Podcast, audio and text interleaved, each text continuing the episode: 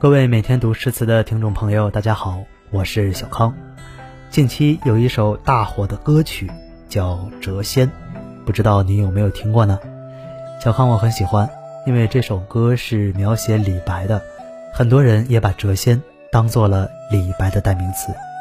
那我们今天来讲一讲李白的故事。李白一辈子基本没工作，整天游山玩水，李白的钱从哪儿来？那这篇文章来自公众号“国家人文历史”。李荣浩有一首歌唱：“要是能重来，我要选李白。”几百年前做的好坏，没那么多人猜。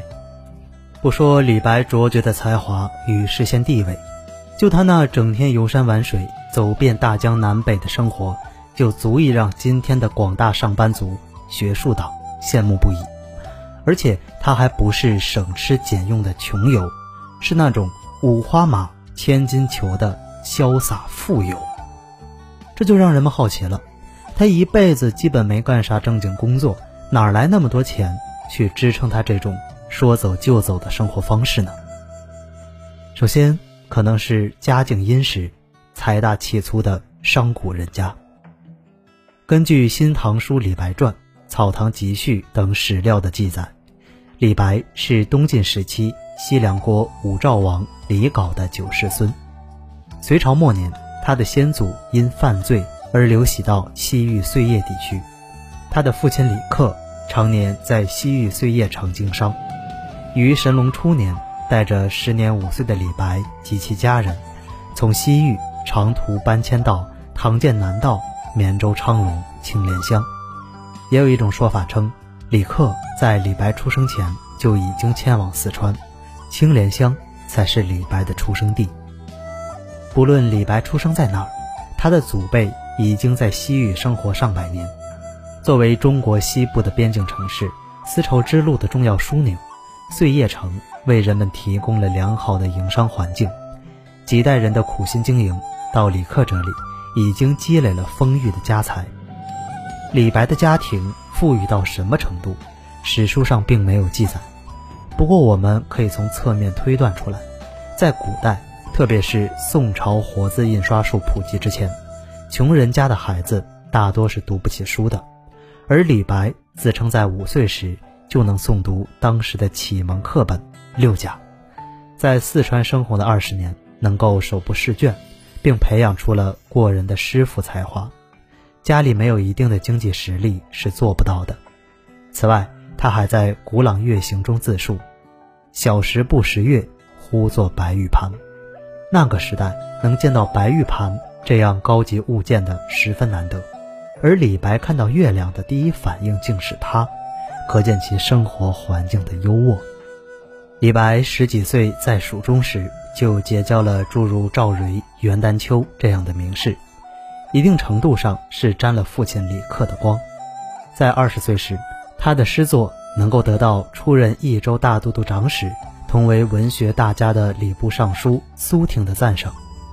假如他是个乡野出身的穷小子，又没有一些有一定地位的亲朋好友帮衬，在那个尊卑有别的时代，在没有经过科举仕途的情况下，即便诗文再好，恐怕也难受到官员的接见与重视。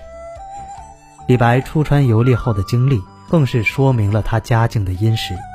他怀抱远大的政治理想，仗剑远游，去到处结交，诸如宰相张说、安陆州裴长史、著名道士司马承祯等有头有脸的人物。每遇到一位，都积极展示自己的才华抱负，同时也准备了大红包，便于向对方推销自己。他仗义疏财，花了很多钱。在同嗜酒之徒喝酒行乐和女人身上，在他人遇到困难时也慷慨相助。出行前随身带的三十万金逐渐见底，而当时一个州官的年收入还不到五万。一朝乌裘敝，百亿黄金空，千金散尽还复来，就不是普通人能够抒发的气魄。不愧是家里有矿的人物。你可能会问了，既然李白要钱有钱，要财有财，为什么不去参加科举考试呢？根据《唐典六纪》记载，凡官人身及同居大公以上亲，自知工商，家专其业，皆不得入仕。《旧唐书》卷四三《直官志》也说：“工商之家不得遇于仕。”李白商贾子弟的身份，限制了他参加科举考试、博取功名的可能性。即便他家有钱，在当时却社会地位低下，使得他只能走旁门左道去结交达官贵人，才能得到上层阶级的青睐。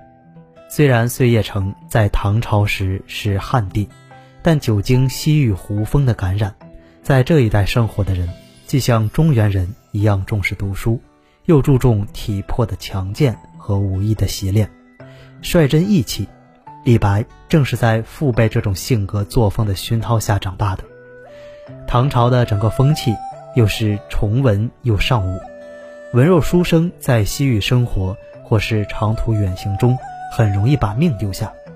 正是这样的家庭与成长环境，造就了李白这样能文能武、正直率性、任侠仗义的风格。